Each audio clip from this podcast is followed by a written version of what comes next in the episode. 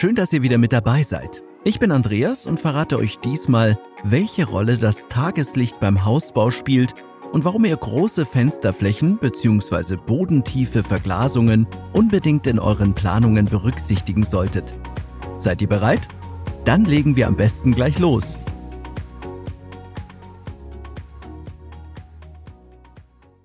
Es ist kein Geheimnis, dass wir uns in hellen, lichtdurchfluteten Räumen automatisch wohler fühlen als in dunklen Kammern, dem Keller oder Räumlichkeiten, in die nur selten ein Sonnenstrahl eindringt. Das Tageslicht ist bei der Planung eures Eigenheims darum ein nicht zu unterschätzender Faktor. Zumal es nicht nur für eine angenehme Wohnatmosphäre und ein gesundes Raumklima sorgt. Durch die Sonneneinstrahlung wird außerdem zusätzliche Wärme erzeugt, die sich positiv auf eure Heizkosten auswirken kann. Für uns Menschen selbst ist Licht lebenswichtig. Es beeinflusst nicht nur unseren Hormonhaushalt, sondern auch unsere Leistungsfähigkeit. Das merken wir auch in unserer Stimmung. An dunklen Novembertagen fühlen wir uns beispielsweise oft niedergeschlagen, matt und lustlos. Dafür gibt es sogar einen eigenen Begriff, den sogenannten Winterblues. An Tagen bei strahlendem Sonnenschein würden wir dagegen am liebsten Bäume ausreißen, da wir nur so vor Energie strotzen. Aber warum ist das eigentlich so? Ganz einfach, das Licht gibt unseren Körper den Tag-Nacht-Rhythmus vor und bestimmt somit, wann er aktiv sein darf und wann er sich regenerieren soll. Durch zu wenig Tageslicht kommt diese innere Uhr jedoch vollkommen aus dem Takt. Das ist zum Beispiel im Winter oder beim ständigen Aufenthalt in dunklen Räumen der Fall. Der Körper kurbelt dann die Produktion des Schlafhormons Melatonin an, während die stimmungsaufhellende und motivierende Serotoninausschüttung drastisch heruntergefahren wird. Dies führt zu einer Verlangsamung der Körperfunktionen und schließlich ist der gesamte Organismus auf Schlaf eingestellt. Ein Mangel an Licht führt aber nicht nur zu einer bleiernen Tagesmüdigkeit, sondern bringt auf Dauer auch einige weitere Nachteile mit sich, nämlich Konzentrationsschwierigkeiten, Essstörungen und im schlimmsten Fall sogar Depressionen. Umso wichtiger ist es daher schon beim Hausbau eine möglichst hohe Lichtausbeute einzuplanen. Doch wie hell sollte euer Zuhause eigentlich sein? Und was hat es mit der sogenannten Farbtemperatur auf sich?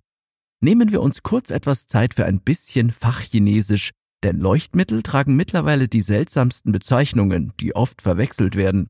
Von Lumen und Kelvin ist da die Rede. Die Einheit des Lichtstroms ist Lumen. Der Begriff ist heute auf allen handelsüblichen Leuchtmitteln zu finden. Er beschreibt die gesamte Lichtausbeute, also die exakte Menge an sichtbarem Streulicht, die von der Lichtquelle abgegeben wird.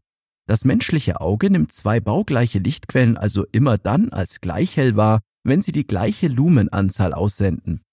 Die altbekannte Wattangabe sagt dagegen nur etwas über den Energieverbrauch des Leuchtmittels aus, während die Maßeinheit Lumen also explizit für die Helligkeit der Leuchtquelle steht. Für die Behaglichkeit in Wohnräumen ist die Einheit Kelvin sogar fast noch wichtiger, denn sie beschreibt die Lichtfarbe oder Temperatur. Je weniger Kelvin eine Leuchtquelle besitzt, desto wärmer ist auch das Licht. Eine einzelne Kerze hat beispielsweise rund 1500 Kelvin, natürliches Tageslicht dagegen mindestens 5500. Für den Gemütlichkeitsfaktor in Wohn- und Essbereichen reichen demnach warme 2500 bis 3000 Kelvin vollkommen aus. Für die Küche und das Arbeitszimmer sollten es am besten kühlere 4500 bis 5000 Kelvin sein. Nutzräume wie der Hobbyraum, der Hauswirtschaftsraum oder der Bastelkeller erfordern sogar oft besonders kühles und fast schon bläuliches Licht mit 6000 Kelvin. Die gängigen Leuchtmittel werden übrigens generell in drei verschiedene Kategorien eingeteilt.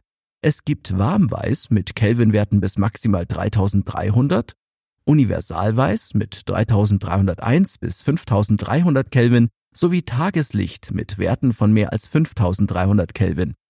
Hört hierzu gerne auch mal in Episode 29 rein, wo wir uns speziell mit der richtigen Beleuchtung in den eigenen vier Wänden, den verschiedenen Beleuchtungsvarianten und den Vorteilen von LEDs beschäftigen. Unser Fokus in dieser Episode soll jedoch weiterhin auf dem Tageslicht liegen. Noch vor einigen Jahren galt die Faustregel, dass die Fensterfront etwa ein Fünftel der Raumfläche einnehmen sollte. Inzwischen ist jedoch bekannt, dass mit diesem Konzept in halber Raumtiefe gerade einmal 0,9 Prozent Tageslicht ankommen. Wissenschaftler empfehlen heute für Wohnräume jedoch mindestens drei bis fünf Prozent Tageslicht. Zimmer, die ihr besonders häufig nutzt, dürfen sogar noch üppiger mit Fenstern ausgestattet werden.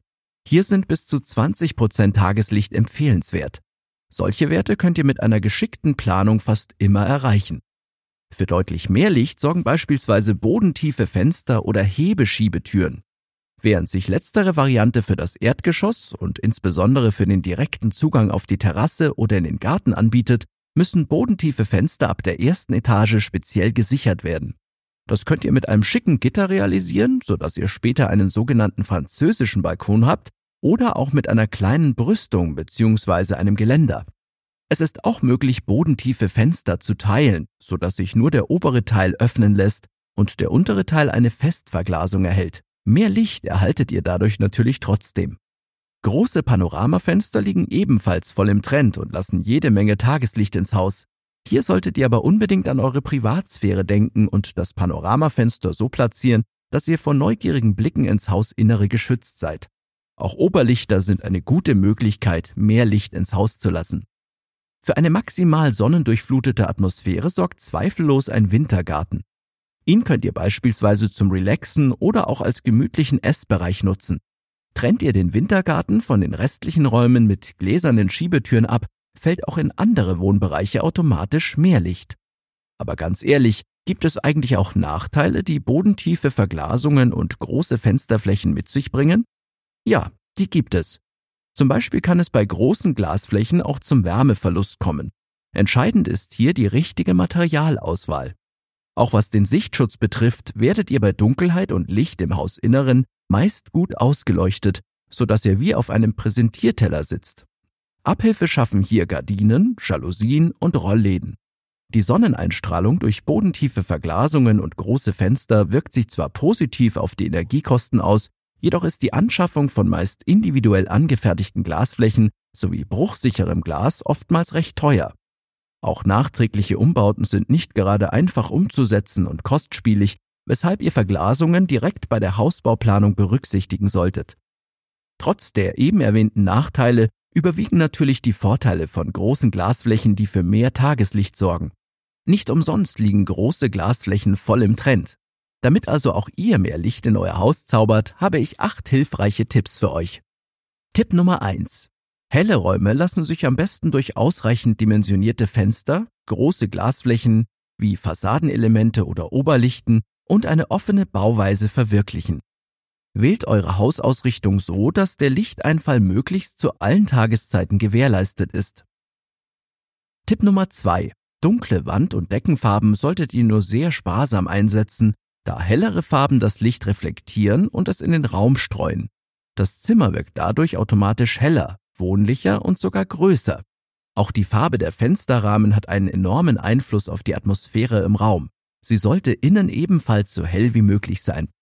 Tipp Nummer drei: Achtet darauf, dass ihr keine allzu großen Pflanzen auf die Fensterbänke stellt. Sie würden die einfallenden Lichtstrahlen behindern.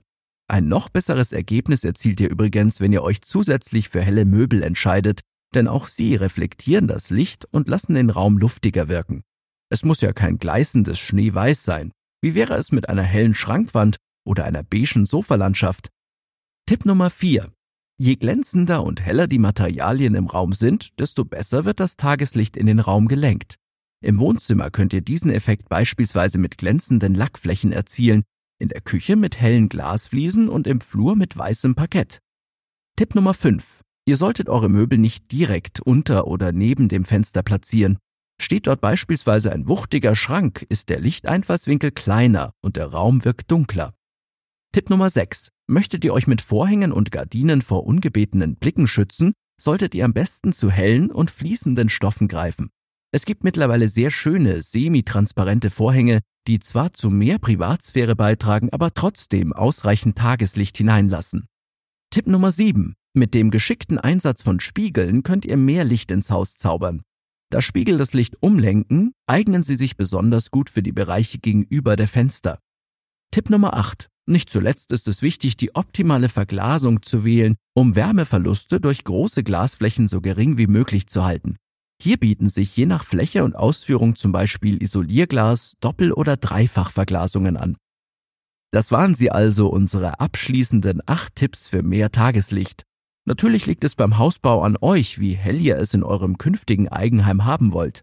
Dass Licht für das allgemeine Wohlbefinden sehr wichtig ist, hatte ich zu Beginn dieser Episode bereits angesprochen. Genauso wie die weiteren Vorteile. Das bedeutet jedoch nicht, dass bodentiefe Verglasungen und große Fensterflächen ein Muss beim Hausbau sind. Es gibt schließlich auch ohne große Glasflächen zahlreiche Möglichkeiten für eine ausreichend gute Lichteinstrahlung. Ach ja, wenn es Themen rund um den Hausbau gibt, die euch ganz besonders interessieren und zu denen es noch keine Episode beim Baumentor gibt, dann schreibt uns doch gerne eine E-Mail an podcast.baumentor.de. Auch Feedback und Kritik sind immer willkommen. Ich für meinen Teil bedanke mich mal wieder fürs Zuhören und wünsche euch eine gute Zeit. Bis zur nächsten Episode, euer Andreas und das gesamte Baumentor-Team.